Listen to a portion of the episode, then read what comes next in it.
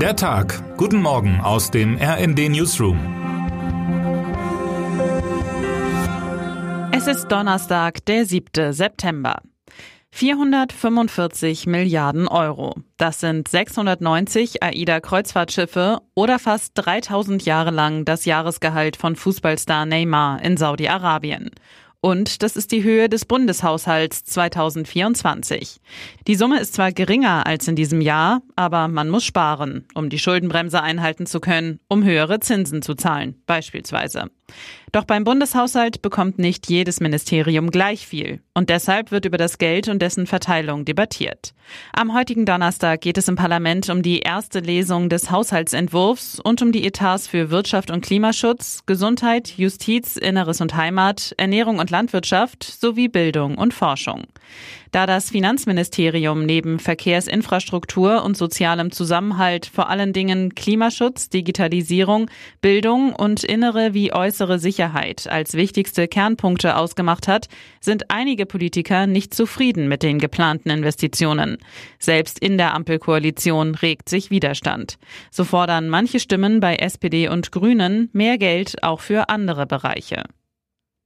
Zwei Tage vor dem Beginn des G20-Gipfels in Indien geht in Indonesien das Gipfeltreffen der ASEAN-Staaten zu Ende. Dazu wird in Jakarta hoher Besuch erwartet. US-Vizepräsidentin Kamala Harris soll kommen.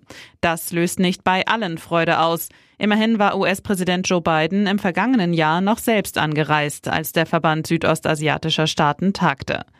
Da gerieten die politischen Themen schon einmal in den Hintergrund, wenngleich auch dabei die USA eine gewichtige Rolle spielen. Denn es geht um den Einfluss in Südostasien und um das Verhältnis zwischen den USA und China. Vorrangig stehen aber regionale Themen auf dem Plan, nicht nur in Westafrika gab es zuletzt Putsche, auch in Myanmar war das im Februar 2021 der Fall. Seither steht die dortige Militärjunta immer wieder im Fokus der Öffentlichkeit, weil sie laut den Vereinten Nationen schwere Kriegsverbrechen verübt und unter anderem Schulen angreift. Wann haben Sie Ihren letzten Städtetrip gemacht? Für viele Deutsche, aber auch Schweizer, Österreicher, Dänen und Briten steht Hamburg auf Platz 1 der Wunschliste. Bei der Zahl der Übernachtungen liegt die Hansestadt wieder auf Rekordkurs. Im ersten Halbjahr 2023 waren es 7,6 Millionen und damit 5,7 Prozent mehr als im Vor-Corona-Bestjahr 2019. In keiner anderen deutschen Stadt sind die Hotels so stark ausgelastet. Doch was macht Hamburg eigentlich so attraktiv für Kurztrips? Es sind gleich mehrere Faktoren, die eine Rolle spielen. Zum einen hat sich Hamburg als Ort für Junggesellenabschiede etabliert. Auf der Reeperbahn wird immerzu gefeiert. Auch, aber nicht nur bei Junggesellenabschieden. Zum anderen hat sich die Hansestadt in Sachen Kultur einen Namen gemacht. Elbphilharmonie, Musicals und Theater, Miniaturwunderland, Schokoversum und Dungeon sind nur einige der Anlaufstellen für Touristinnen und Touristen. Aber ist das schon alles? Mein Kollege Maximilian König hat sich auf Spurensuche begeben. Wer heute wichtig wird. Die Causa Hubert Aiwanger ist noch nicht beendet. Um 12 Uhr muss sich der bayerische Vizeministerpräsident vor dem Landtag in München zu den Vorwürfen gegen ihn äußern. SPD, Grüne und FDP hatten einen Antrag gestellt und damit den sogenannten Zwischenausschuss einberufen.